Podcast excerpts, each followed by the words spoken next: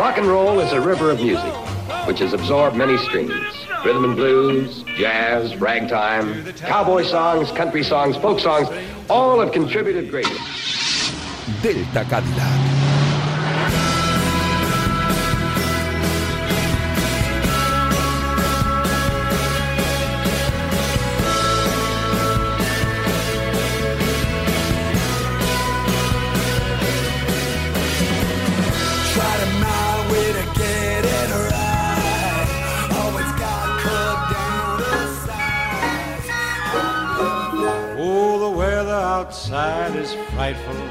But the fire is so delightful. And since we've no place to go, let it snow, let it snow, let it snow. Bueno, bueno, bueno, en esta época navideña, bienvenidos todos, buenas noches a todos. Vamos a repasar, vamos a hacer el típico repaso de Very Best of Delta Cadillac, pero no el habitual de nuestros mejores momentos, sino que vamos a hacer un repaso de los mejores homenajes a los libros musicales que hacemos en el programa, a los mejores textos elaborados por voces que ahora os voy a citar por orden de aparición y mediante los cuales podréis escuchar temazos buenos pues de bandas increíbles como los Clash, los Black Crowes, los Pink Floyd, Beatles, Rolling Stones, eh, The Guess Who, entre otras muchas. Por orden de aparición, os vamos a recopilar textos eh, eh, cuya lectura nos han ofrecido grandes compañeros y amigos que nos ayudan a hacer el Delta Cadillac, como son Javi Amaro, eh, Natalia Freire, Cristina Blanco, Vicente Ortega, Elena Villaecija, Nuria Cruz, Julián Pereira, Vanessa de Lucio, María José Stalrich y Silvia González. Así que nada, por mi parte, bueno, pues eh, deseando que nos permitáis este parón navideño que lo vamos a mantener durante esta semana y la próxima. Ahora, la próxima vais a tener una selección musical para bailar alucinante, ya os lo digo. Bueno, pues con los mejores deseos para que paséis unas buenas fiestas por parte de este que os habla y por todos los locos que hacemos posible Delta Cadillac, pues eso, feliz Navidad y felices fiestas. Nos vemos en enero, pero la semana que viene seguimos bailando con buen y viejo rock and roll. Yeah.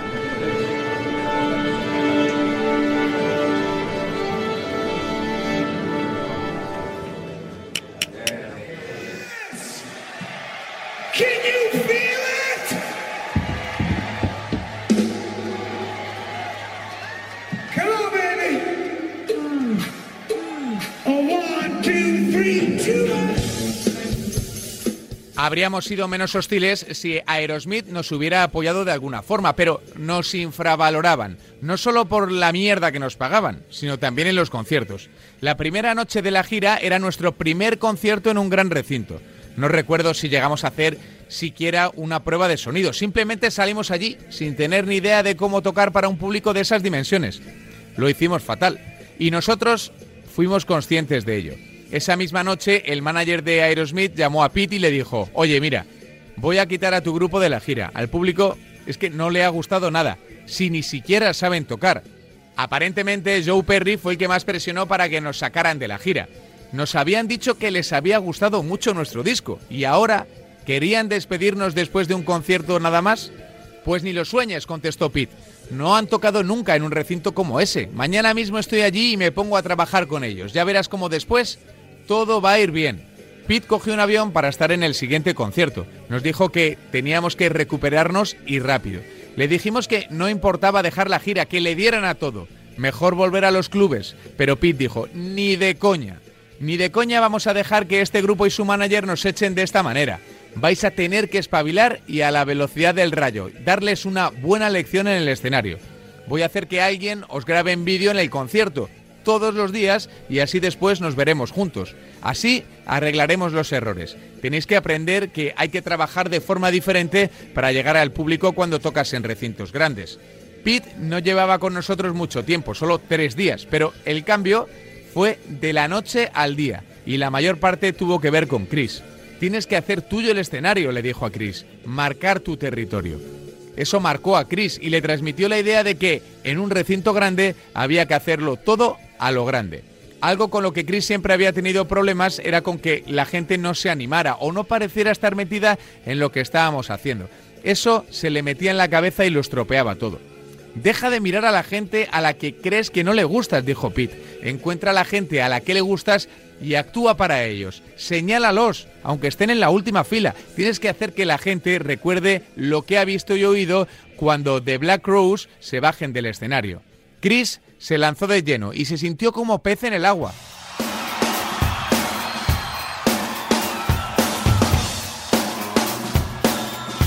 Todo empezó en el Spectrum de Filadelfia.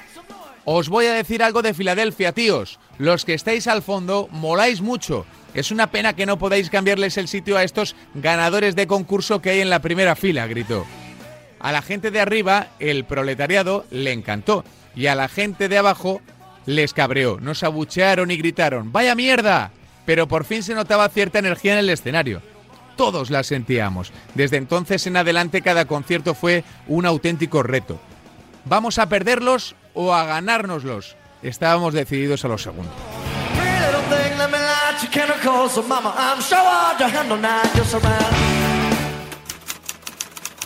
Difíciles de manejar. Steve Gorman y Steven Hayden. Editorial Neo Person.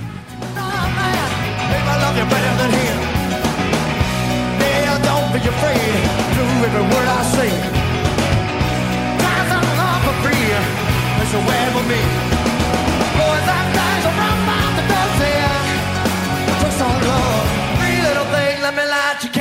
So, mama, I'm sure hard to handle now. Just around. Gotta get it hard.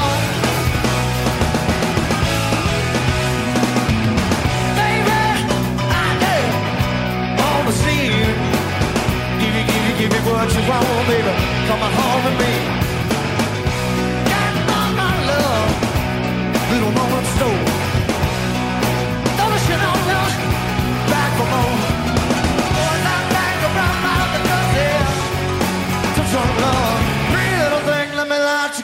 Your. So, mama, I'm sure hard to handle now. You're surrounded.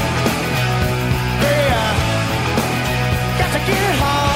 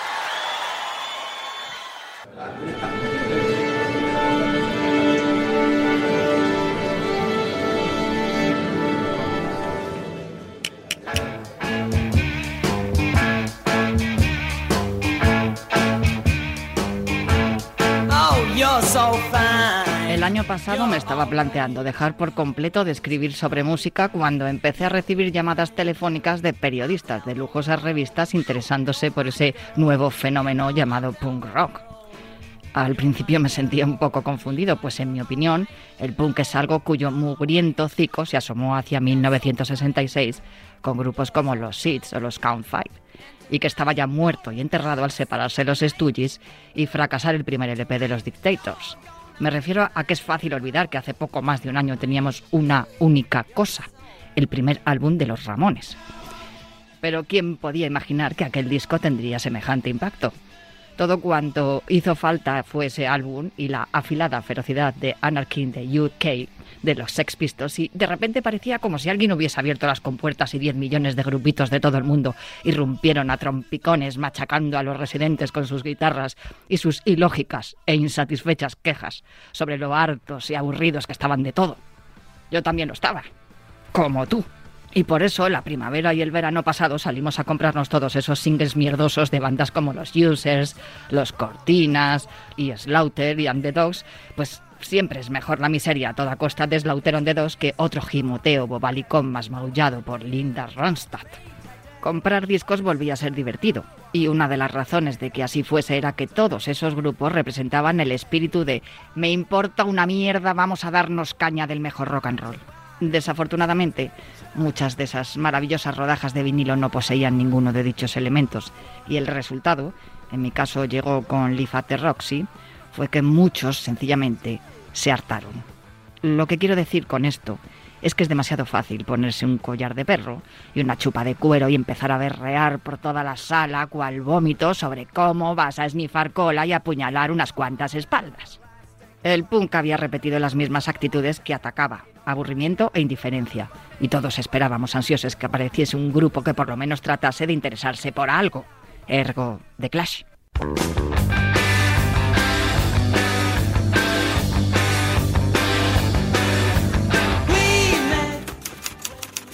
Reacciones psicóticas y mierda de carburador. Lester Banks, Editorial Cultrum.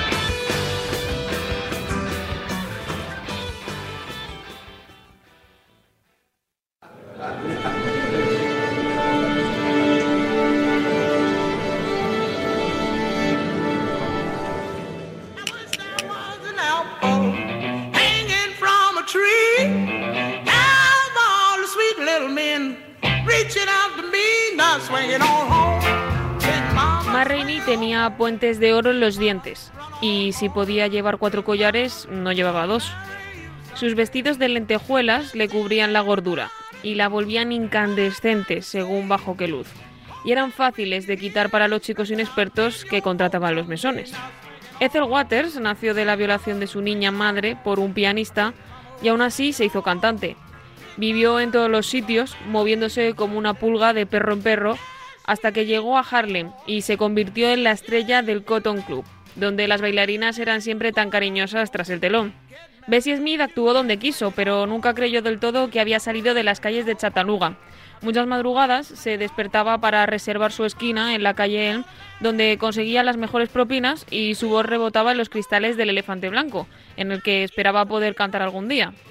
Con Aida Cox no valían las tretas, nadie podía engañarla. Ella misma contrataba y despedía a sus músicos. Durante la Gran Depresión arreglaba sus propios vestidos y las pasoputas, pero siempre tuvo una voz para gritar, Nene, cuidado, conmigo no se juega. Alberta Hunter empezó cantando en los burdeles y allí vio lo que podía ocurrir a una chica si no tenía un poco de cabeza. También se fue a Europa antes de que empezaran los años 20 y la habían recibido como una reina. Después había cantado para los soldados en la Segunda Guerra Mundial y en Corea. Ahora no se sabía muy bien lo que pasaba con ella. Algunos decían que trabajaba de enfermera en Nueva York. Los dedos de Memphis Mini se movían sobre la guitarra como estorninos en plena migración. Los hombres siempre los estaban observando, esperando el error. Ella les miraba a los ojos bajos y se reía y se cabreaba por igual. Esos estúpidos. Tampoco había muchos músicos que pudieran seguir a Sister Rosetta Tharpe y harían bien en descolgar la mandíbula al verla, pero al fin y al cabo decían, solo es una parroquiana con ínfulas. Sería mejor que se quedaran dentro de la iglesia, igual que Sippy Wallace y otras meapilas del estilo.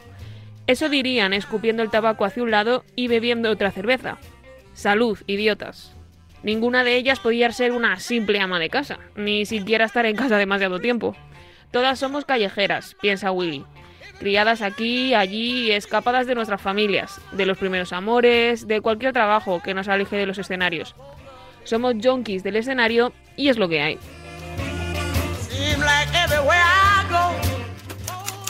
Una chica sin suerte. Noemí Sabugal. Ediciones del Viento.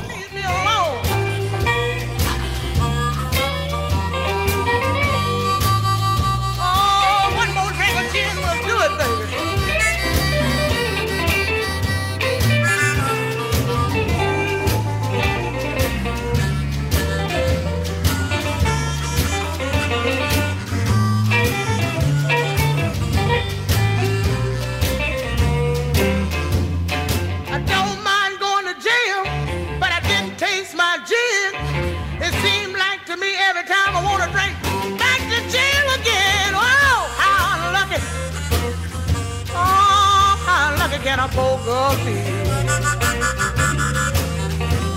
Seem like everywhere I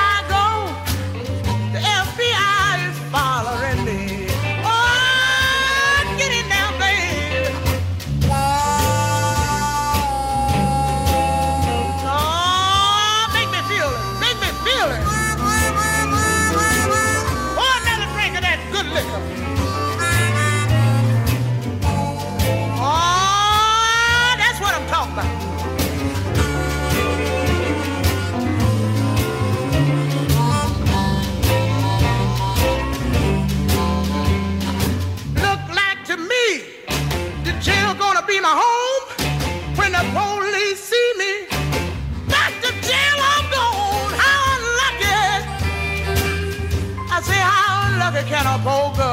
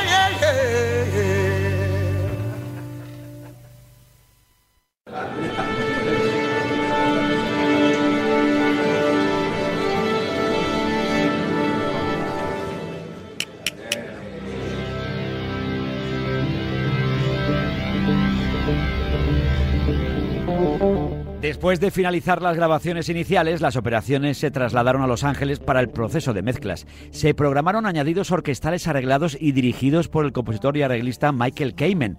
Fue Bob Ersin quien lo trajo y Michael grabó los arreglos en los estudios CBS de Nueva York. Nosotros no lo conocimos hasta el final de las sesiones. Mientras tanto, de vuelta a Britannia Row, Nick Griffiths estaba ocupado con una larga lista de otros efectos de sonidos que le habíamos encargado desde el personal del Bridge Row, coreando Tear Down the Wall hasta el sonido de un carro lleno de vajillas hechas pedazos. En mitad de ese proceso recibió una llamada de Estados Unidos a las 2 de la madrugada, hora de Londres.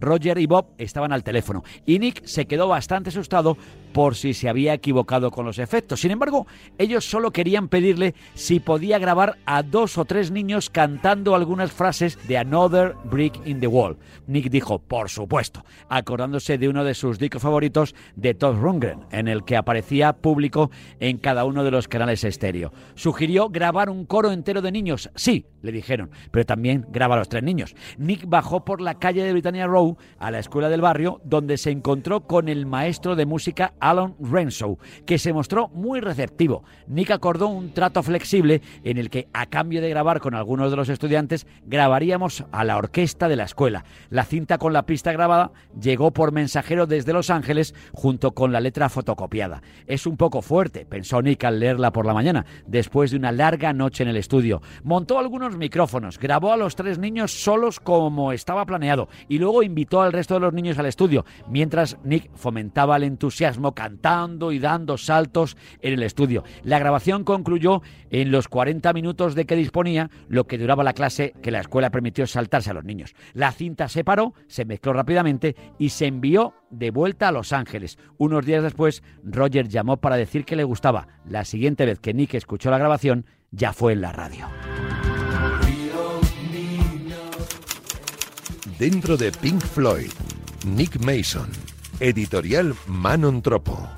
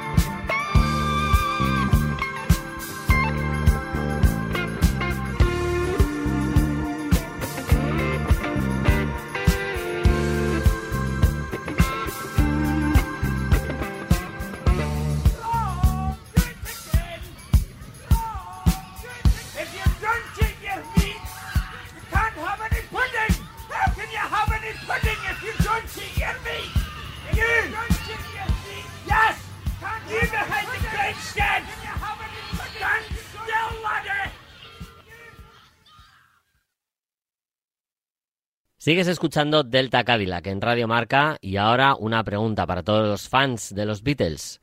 ¿Sabéis cuál es la única canción de los Beatles en la que ellos no tocan ningún instrumento?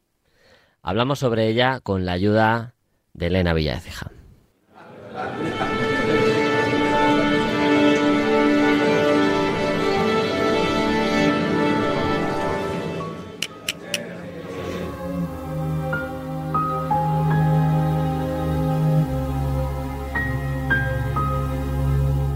Fácil entender la reticencia de Paul McCartney a reconocer que hay algo más que una coincidencia entre el bautizo de la protagonista de una canción suya y una homónima habitante de Liverpool.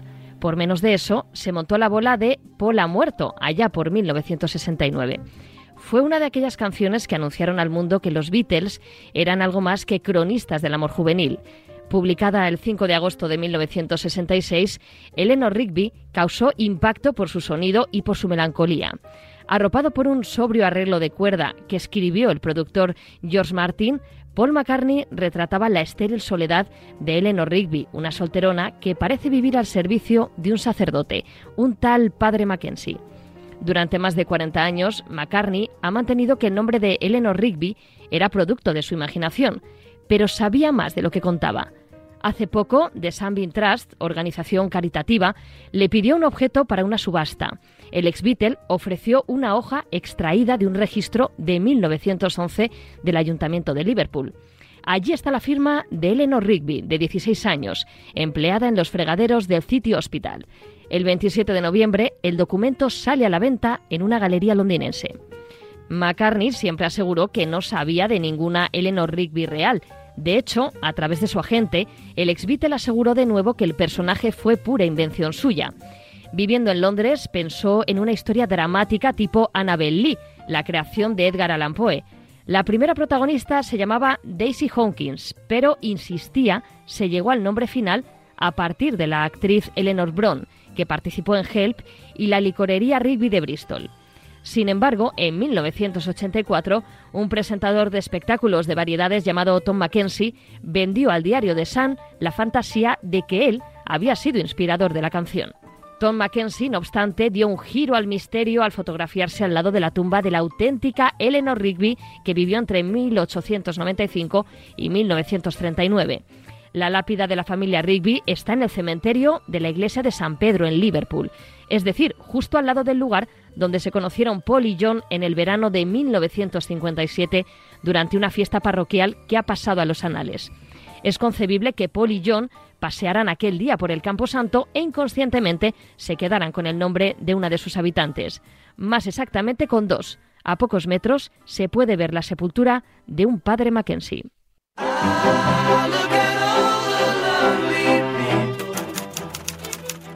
Jinetes en la tormenta. Diego Manrique. Editoriales Pasa. Up the rice in the church where a wedding has been. Lives in a dream, waits at the window, wearing the face that she keeps in a jar by the door. Who is it for? All the lonely people. Where do they all come from? All the lonely people. Where do they all belong?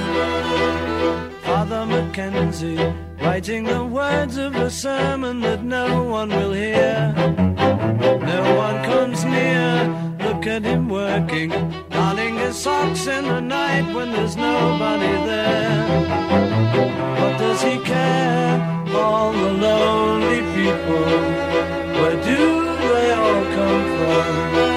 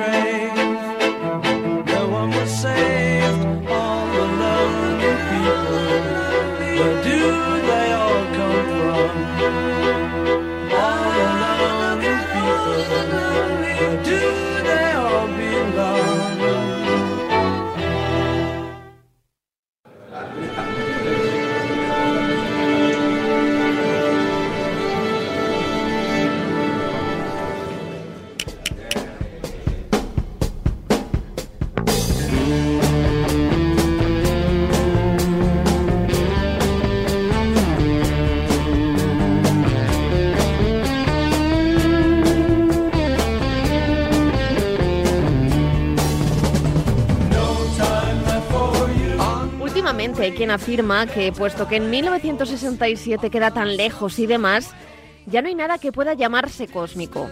Dicen que esa rara y fugaz lluvia psíquica ha abandonado la vida contemporánea.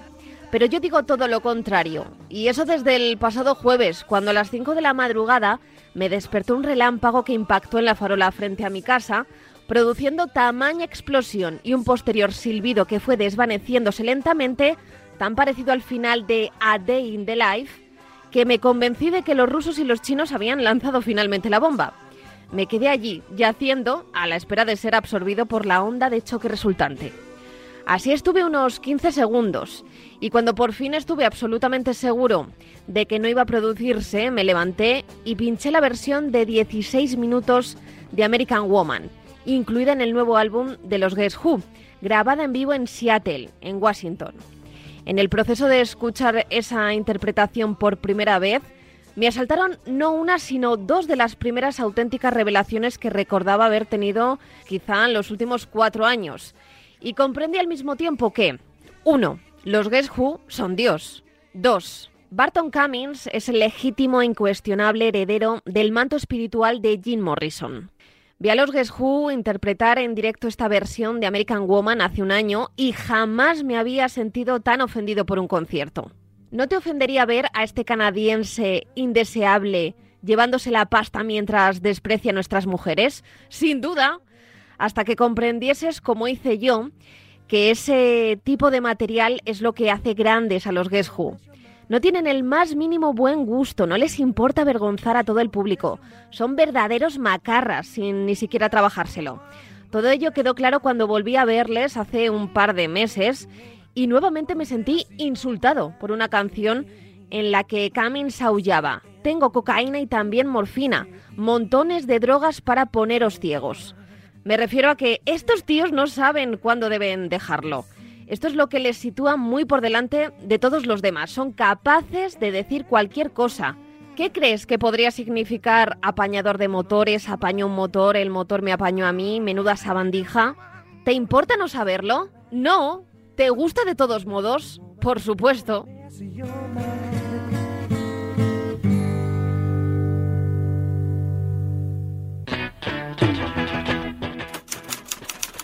Reacciones psicóticas y mierda de carburador.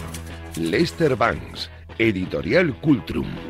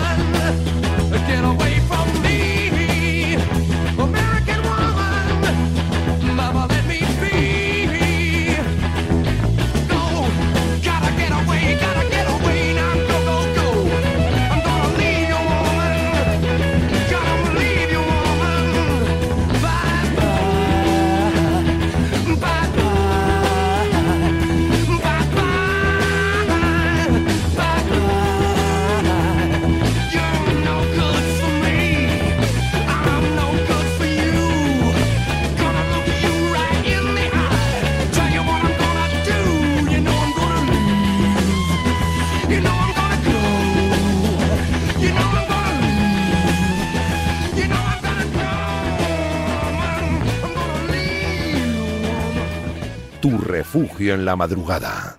Delta Cadillac.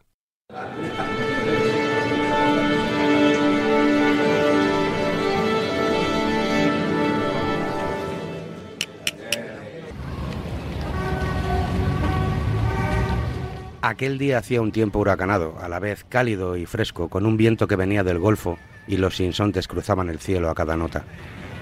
Al principio tocó a mar en vano, pero fue cuando cantó El Diablo y yo, cuando Bubi se quedó boquiabierta. Llevaba un vestido de algodón liso con un pañuelo rojo vivo atado sobre la frente. Era una chica sana, con el busto tieso y las piernas fuertes, pero cuando oyó a RL se le abrió la mandíbula y las manos le cayeron a los costados.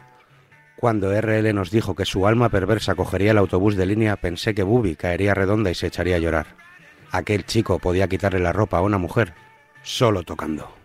¿La de los Rolling Stones? preguntó Kiki. ¿Cómo? Amar en vano. ¿No es esa la canción que cantaban los Rolling Stones? Kiki era toda excitación y sonrisas. Chica, ¿quieres dejar que te cuente esta historia o quieres hacerme preguntas estúpidas? Kiki arrancó un ala del cartón de pollo frito y frunció los labios para tirarle un beso a su amigo.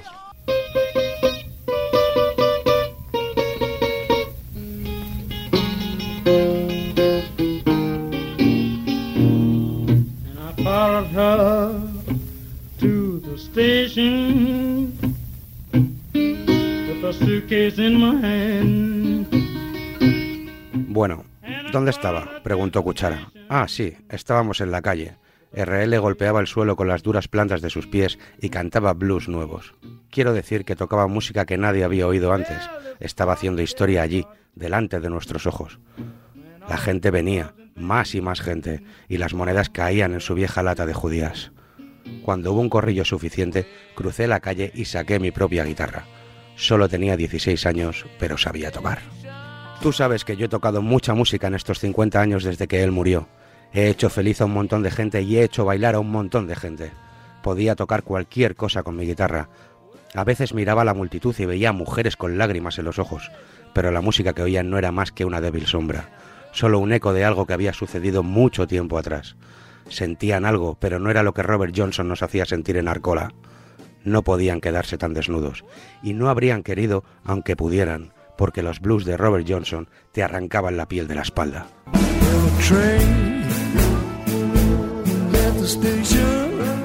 Los blues de Robert Johnson llegaban a un nervio que la mayoría de la gente ni siquiera tiene ya. Yo nunca he tocado blues, no realmente.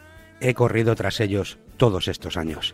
He rozado sus faldones y he copiado algunas notas, pero el verdadero blues está cubierto por el barro y la sangre del delta del Mississippi.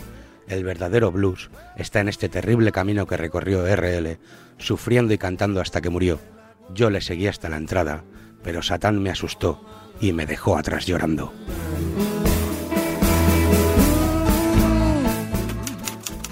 El blues de los sueños rotos. Mosley, editorial Anagrama.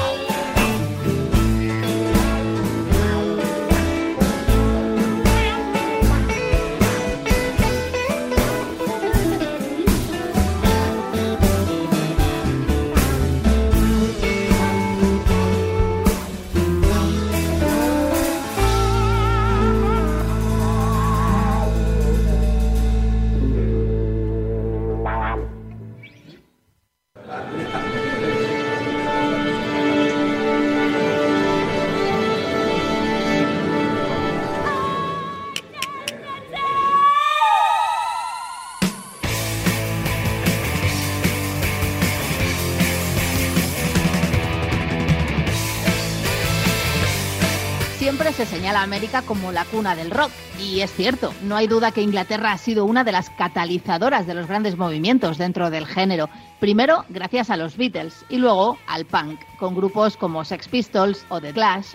El paro galopante y la crisis económica que vivía abocaba a los jóvenes a un no future, como cantaban los Pistols, y la música les servía para desahogarse.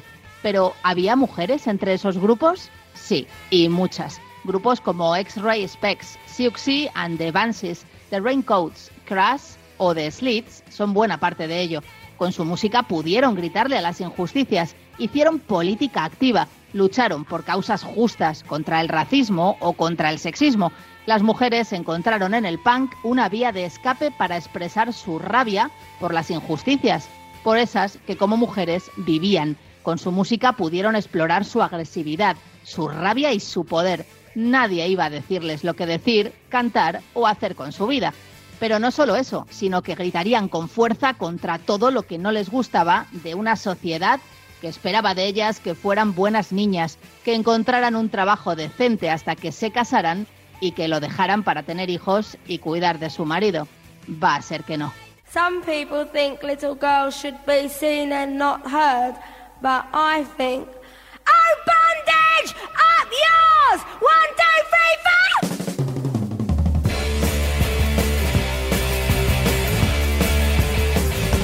Marion Elliott Said, más conocida como Polystyrene, puso un anuncio en una revista al que respondió una quinceañera Susan Whitepie, que tocaba el saxofón, y que siguiendo el ejemplo de Styrene, se cambió el nombre a Laura Logic. Así nació el grupo X-Ray Specs. El single debut de la banda fue el visceral Oh Bondage Up Yours de 1977, un clásico del punk. Confundiéndola con una canción sobre el bondage, la BBC la prohibió. Error. La canción hablaba de romper las cadenas de la esclavitud del mundo material. Polly Styrene nunca tuvo miedo de decir lo que pensaba y lo demostraba en sus explosivos directos marcados por su rabiosa voz y su fuerte presencia escénica. En sus canciones atacaba al sistema establecido, desafiando a una sociedad que aprisionaba a las mujeres. Roqueras de la A a la Z. Anabel Vélez y Moisonada. Editorial Manon Tropo.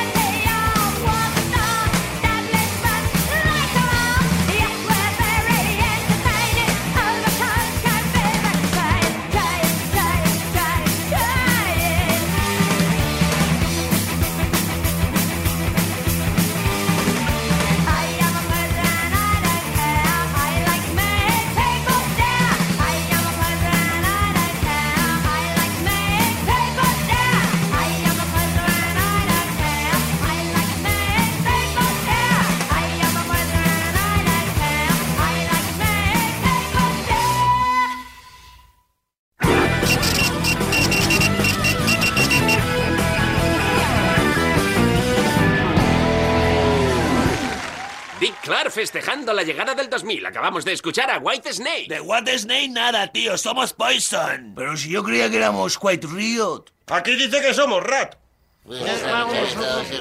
Ay, el Sleazy Rock y el Hair Metal. Repasamos un poco de este estilo con la voz de MJ Stalrich.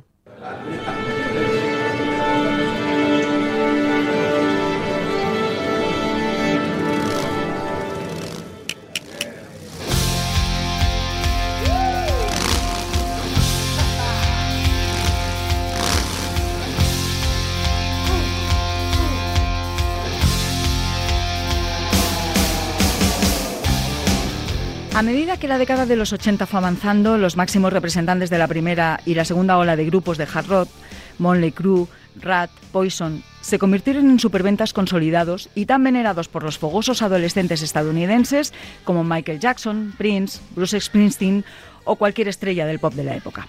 Otras bandas como Quiet Riot o Twisted Sister, que en su día habían sido una presencia ineludible tanto en la radio como en la MTV, fueron incapaces de mantener su éxito entre el gran público y cayeron rápidamente en el olvido.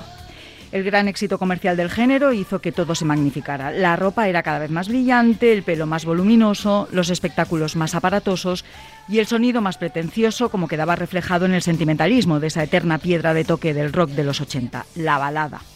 El público recibió con los brazos abiertos un aparentemente interminable desfile de nuevas bandas y muchas de ellas, Winger, Warren, Skid Row o Nelson, aterrizaron casi de inmediato en grandes escenarios, en lo que poco después les entregaban discos de oro y de platino.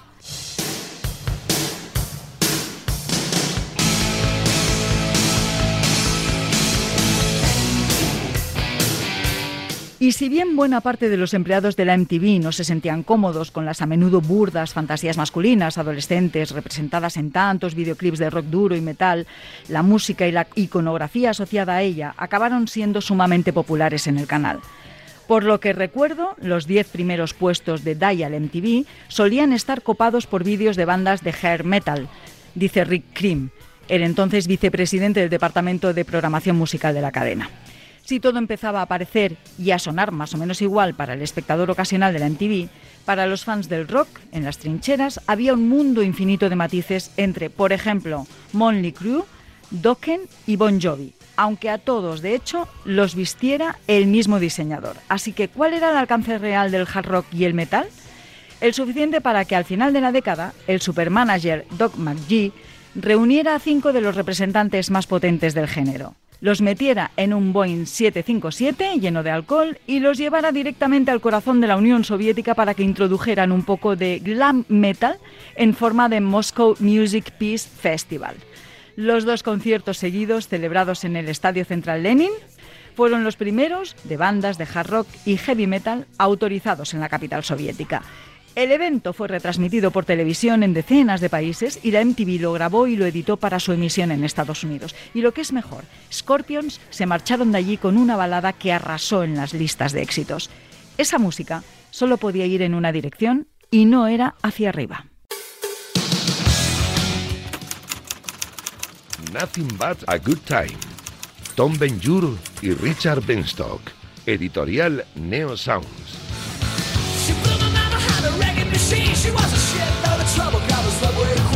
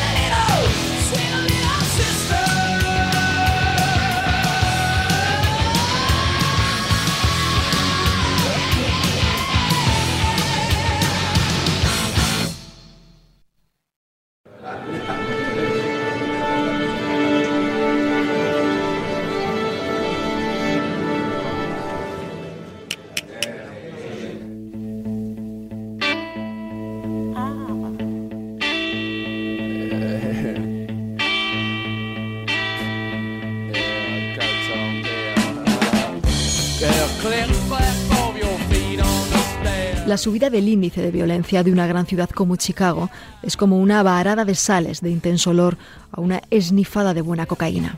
Aclara la cabeza, hace galopar la sangre y engendra todo tipo de sutiles razonamientos, como el plan que el Estado Mayor ha elaborado para proteger a los Rolling. Todos los hoteles del centro de la ciudad están llenos a rebosar por convenciones de comerciantes y minoristas de ferretería, y el Estado Mayor tiene que encontrar un sitio para el grupo que sea al mismo tiempo seguro y geográficamente adecuado. La solución es la mansión Playboy, emplazada en una frondosa calle del centro de la ciudad. Y aunque Hugh Hefner, el encargado general, no tiene la costumbre de invitar a su casa a grupos de rock totalmente pasados, cuando el Estado Mayor llama y explica el problema que se les plantea, cavila un momento y dice, ¿cómo no? Venid.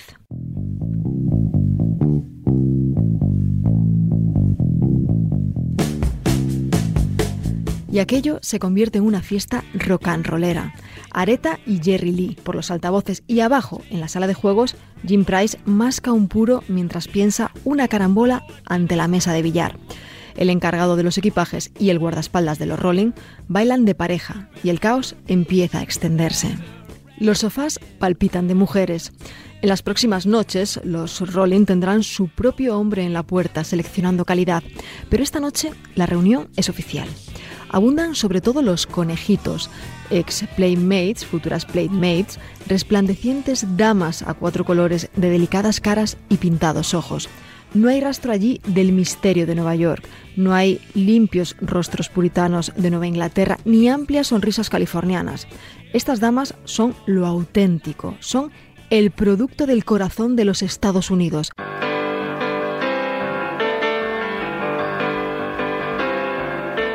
Es todo un poco más intenso y franco de lo que ha sido nunca. Aunque ha habido antes escenas fantásticas, y las escenas fantásticas son una práctica fuera de Los Ángeles, la atmósfera de la mansión Playboy, donde está el grupo, bueno, es más fantástica. Nunca ha sido así. Nunca ha habido tanta gente pasada haciendo las cosas abiertamente e invitando a sus amigos a acompañarles. Cuando se agrupan las fuerzas invasoras del equipo de la gira y salen a la calle camino de casa, dejando atrás las cenizas de la fiesta, empieza a asomar ya por los tejados de la ciudad la primera luz gris del amanecer. Todos apestan a sudor seco, humo de cigarrillo rancio y whisky. Aquel rojizo sol tiene el valor de anunciar un nuevo día. Los transeúntes, recién duchados, empolvados de talco y encoloniados, van camino de sus oficinas, deprisa, para no perder el autobús. Parece increíble. Fuera de la mansión, la gente aún tiene que levantarse para ir al trabajo. La vida continúa realmente día tras día. ¿Te imaginas?